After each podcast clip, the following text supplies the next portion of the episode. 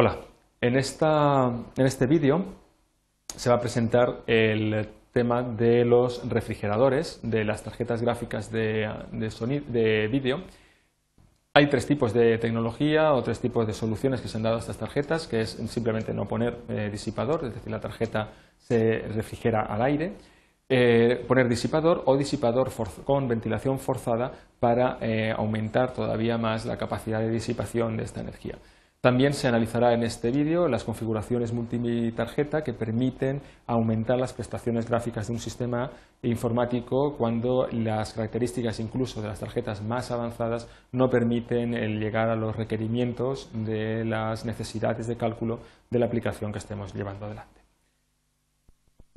En cuanto a los refrigeradores, la primera solución, y que se emplea incluso todavía en algunos modelos eh, antiguos, fue la de eh, poner tanto el procesador como los módulos de memoria sencillamente sin ningún tipo de disipación. Es decir, eh, las capacidades gráficas que tienen son tan pequeñas y el consumo de energía es tan bajo que realmente no hace falta disipar esa energía. Solo con el paso del aire por convección es suficiente para mm, refrigerar esa tarjeta. Es el caso pues, de las tarjetas que trabajaban con ISA, con EISA, incluso con las BESA Local Bus o incluso con los primeros modelos que trabajaban en, bus PCI hace unos años. En cuanto al siguiente paso a la refrigeración de estas tarjetas es únicamente incorporar un disipador Suelen eh, suele emplearse este, esta solución de refrigeración en tarjetas de baja potencia y de bajo coste y cuyo, que se conecta normalmente pues, en, buses PCI o AGP. PCI Express normalmente se dedica a tarjetas de gama más alta y por lo tanto eh, ahí hace falta otro tipo de refrigeración puesto que los consumos también son más elevados.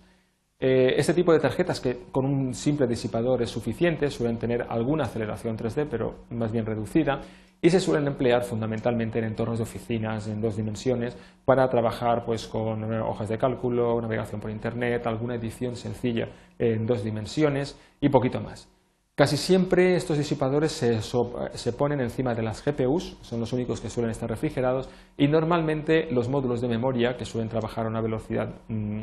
comedida, no suelen necesitar todavía este tipo de refrigeración. Es decir, solo se pone directamente sobre la GPU, que es el microchip que más calienta dentro de esta tarjeta. La memoria, insisto, suele estar al aire.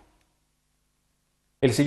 siguiente generación de tarjetas, eh, al tener unas GPUs con una cantidad de transistores mucho más elevada y con unas potencias de cálculo muy superiores, realmente el consumo energético se dispara. Entonces, eh, en estos momentos prácticamente todas las tarjetas eh, que hay en el, mercado, la, inmensa mayoría, eh, suelen llevar un disipador. Este disipador normalmente suele coger el aire de dentro de la, caja del, ordenador y el mismo aire es el que utiliza para refrescar esta GPU. Se utilizan modelos de gama baja y suelen ser modelos que no están muy potenciados ni tienen unas prestaciones gráficas 3D elevadas, aunque las tengan. Se clasifican en tres tipos, disipador más ventilación, refrigeración de ranura y también refrigeración de doble ranura. Eh, entendemos por ranura el slot o, trocito que hay en la parte de atrás del ordenador donde se coloca la tarjeta. Eh, las de ranura sencilla eh, suelen a veces también utilizar la disipación sobre la zona de memoria, puesto que la memoria también, al elevarse la frecuencia de trabajo, también empiezan a disipar calor. De forma que hay una turbina y esa turbina extrae el calor directamente de los disipadores que hay aquí dentro. Estos disipadores suelen entrar, recoger el aire por los laterales y es esta turbina la que expulsa el aire hacia afuera de la tarjeta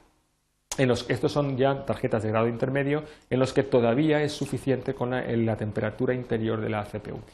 Cuando estas tarjetas llegan a consumir del orden de casi 150 eh, vatios, ya no es factible el hacer el reciclado de aire interno al computador. Entonces lo que se hace es extraer el aire de dentro del computador, hacerlo pasar por dentro de esta, circuitería y la turbina eh, envía este aire a través de una segunda ranura de expansión que también se utiliza en, la parte de atrás del, ordenador. Suelen ser disipadores bastante más complejos y, gruesos y el aire eh, que se extrae de dentro de la carcasa del ordenador es eh, tirado hacia atrás, por la parte de atrás del ordenador, hacia el exterior, de forma que ese aire mm, calentado no entra dentro de, la carcasa del ordenador, como pasa en estos modelos, y no vuelve a ser reutilizado para refrescar de nuevo la GPU, sino que tal como entra directamente es expulsado fuera, debido, insisto, fundamentalmente a la eh, elevada potencia de, de cálculo y por lo tanto de consumo eléctrico que tienen estas tarjetas. Cuando incluso con las tarjetas más sofisticadas y de última generación que existen actualmente eh, no se llega a alcanzar las prestaciones gráficas que requiere eh, nuestro sistema, entonces eh, se suele recurrir a una solución que se denomina multitarjeta. Se suelen utilizar habitualmente doble tarjeta o incluso dobles tarjetas con doble circuitería cada una emplean un bus interno propietario que va directo de tarjeta a tarjeta y que no pasa por los buses del sistema. Es decir, no utiliza PCI Express ni utiliza ningún otro tipo de, ancho de banda del sistema. Directamente comunica por la parte de arriba de la tarjeta, aprovechando la geometría de la tarjeta y su localización física, comunica la parte de arriba de una tarjeta con la parte de arriba de otra tarjeta a través de un bus propietario. Esto suele incrementar el rendimiento del sistema, depende de las aplicaciones para las cuales se utilicen, en torno a un 20 a un 60%. Eh, esta solución no es novedosa, sino que ya en los años 90 eh, finales, en el año 98, la casa 3D sacó un modelo que era el Voodoo 2, donde utilizaban esta tecnología que la bautizaron como Scanline Interleaf, SLA. Como se aprecia en esta foto, aparece un bus eh, eh, superior que básicamente utilizaba o reutilizaba los conectores IDE con un conector IDE de disco eh, para conectar una tarjeta con la otra. Las soluciones eran dobles tarjetas. Actualmente esta tecnología, que ha estado unos años sin emplearse debido al incremento de potencia con tarjetas sencillas, actualmente se emplea tanto en Nvidia como en ATI, las dos marcas fundamentales que se disputan en el mercado, Nvidia la llama SLI, puesto que compró los derechos de, la tecnología 3DFX y surgió a partir de 3DFX, y eh, ATI, que la ha bautizado como Crossfire. Estas tarjetas, eh, estas soluciones de multitarjeta, eh, incrementan considerablemente el consumo de la energía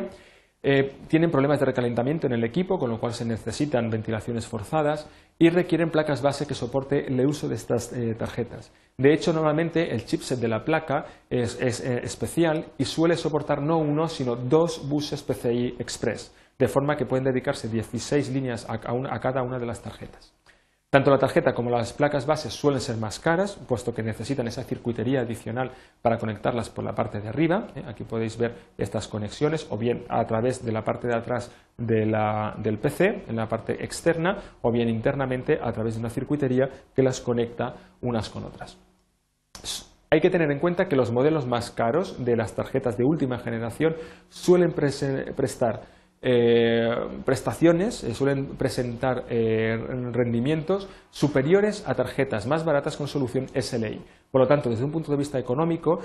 solo es aconsejable emplear este tipo de solución cuando los modelos más caros no den suficiente potencia para las necesidades que se tengan y es solo una solución transitoria hasta que aparezca la nueva generación de tarjetas. Por lo tanto, mm, en estos momentos solo sería recomendable emplear este tipo de tarjetas con resoluciones del orden de 2,5 a 1,6 millones de píxeles de resolución horizontal y vertical de pantalla. Estamos hablando de torno a 3-4 megapíxeles de pantallas o pantallas de múltiples, eh, de múltiples salidas cuando se utilizan, por ejemplo, anti-aliasing a pantalla completa o cuando se quiere emplear eh, tecnología HDR para aumentar el rendimiento o la calidad de la imagen que se está obteniendo.